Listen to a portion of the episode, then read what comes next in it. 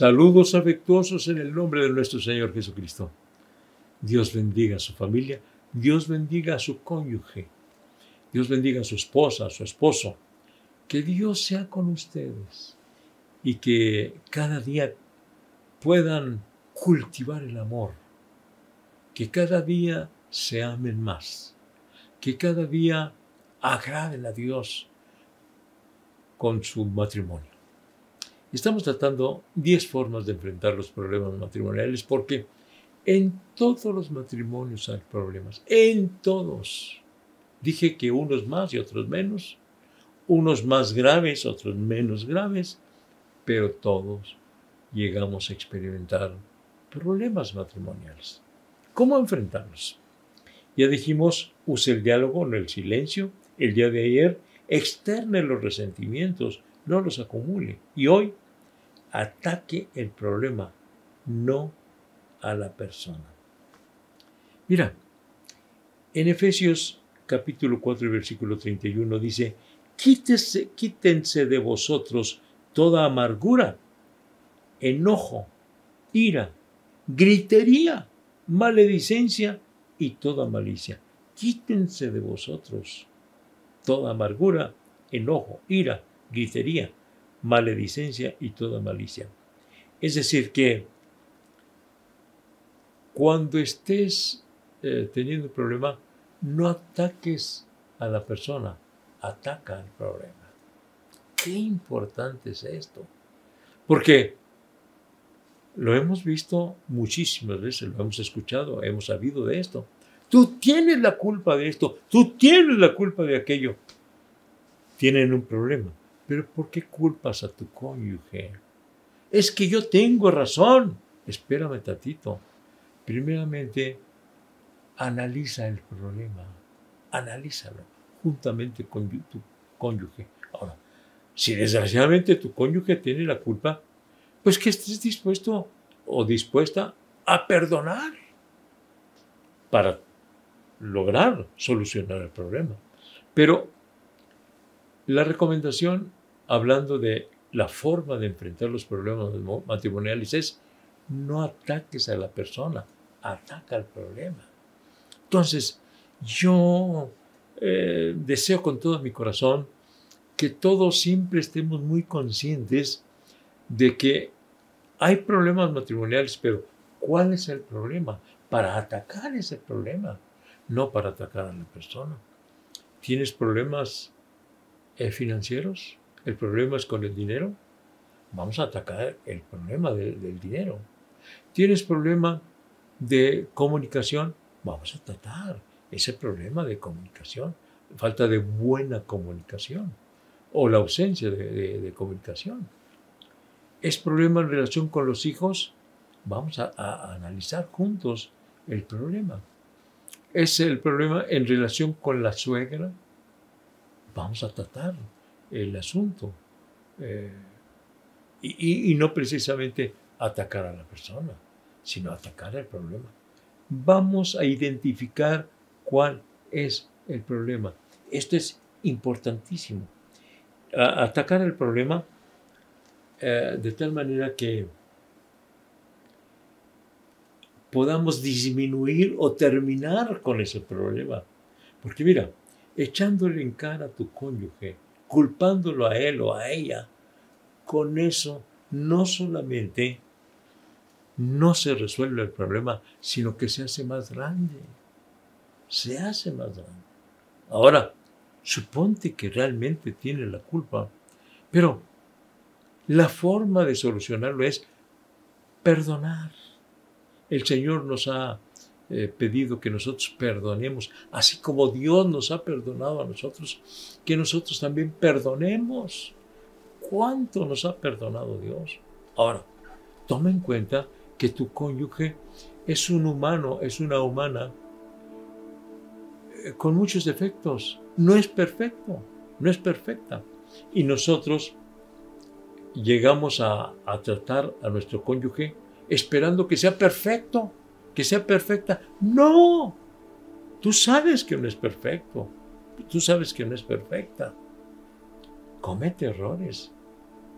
Y además, pues hay que atacar al problema, porque atacando el problema puedes llegar a la conclusión que realmente tu cónyuge no tiene la culpa de ese problema. Atacando el problema. Y como digo, te estás equivocando rotundamente al atacar a la persona en lugar de atacar al, problema. Vamos a, analizar, vamos a estudiar cuál es el problema. Pedir al, Señor su auxilio, porque ya enojados eh, la gente se ciega, ya no razona bien, ya no escucha al cónyuge, eh, a la esposa, al esposo, ya no escucha. Entonces, no ataca el problema, está atacando a, la persona. Y de esta manera, eh, estás haciendo más grande el problema y probablemente lo hagas casi insoluble. Casi no se puede solucionar si estás atacando y atacando y atacando a la persona en lugar de atacar al problema. El problema.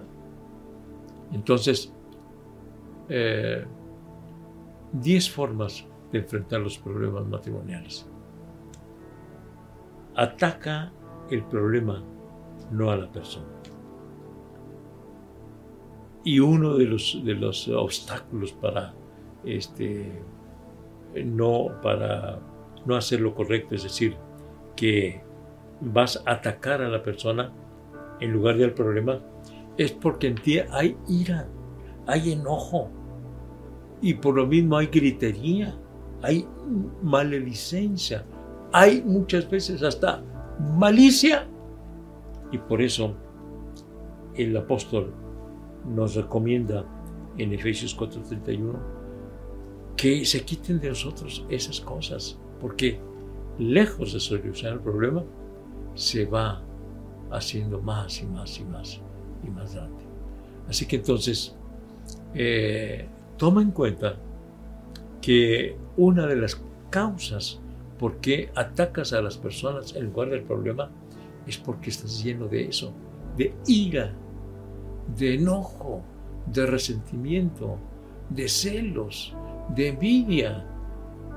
Estás lleno de estos ah, eh, sentimientos que se convierten en un gran obstáculo para solucionar los problemas, para la solución de los problemas.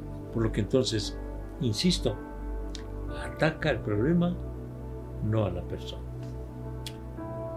Pero en los momentos de enojo, de ira, ya no saben ni qué. Atacas y atacas a la persona y después te arrepientes, porque así ocurre con muchos. Ay, ahora me arrepiento de, haber, de haberle dicho lo que le dije, de haber tratado como lo traté.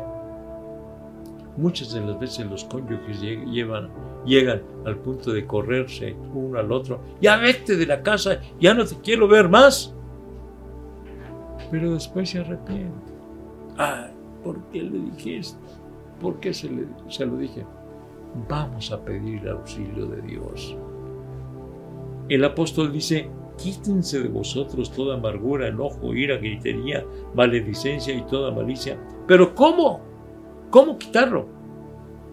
Pidiendo a Dios auxilio. Pidiendo a Dios su ayuda. Vamos a hacerlo en esta hora. Tú por sí mismo no puedes dominar eso que sientes. Vamos a echar mano de Dios. ¿Quieres hacerlo? Vamos a hablar con Dios y dile, Señor, yo no puedo, me dejo llevar por la ira, por el enojo, por los celos. Y entonces, en lugar de atacar al problema, ataco a mi cónyuge. Oremos a Dios pidiéndole, que nos ayude para hacer un lado todas estas eh, experiencias, todas estas eh, situaciones eh, muy terribles que hay dentro del corazón que agravan el problema. Señor y Padre nuestro, vengo a ti rogándote por todos mis estimados oyentes. Ven a quitar toda ira, todo coraje, todo resentimiento, celos, contiendas. Y Señor, que por lo mismo no haya gritería, no haya gritos, no haya insultos. Pero Señor, echamos mano de ti porque tú eres el que puedes contener a quienes están padeciendo esta situación, de tal manera que puedan atacar al problema y no a las personas, y no a su cónyuge. En tus manos te los estoy encomendando, Señor. Ayúdales, Jesús, ayúdales, dales victoria y que tengan paz, tranquilidad, gozo y sobre todo amor en sus corazones, en su matrimonio. Gracias, Señor. Amén. Amén. Gracias a Dios. Dios me los bendiga grandemente. Diez formas de enfrentar los problemas matrimoniales. El día de mañana vamos a tratar algo en relación con lo que hoy estuvimos viendo. Dice, aísle el problema, aíslelo. Mm, ¿Cómo es esto? Mañana lo vemos a las 7 de la noche, Facebook, Iglesia de la Trinidad. Aísle el problema. Hasta mañana, Dios mediante.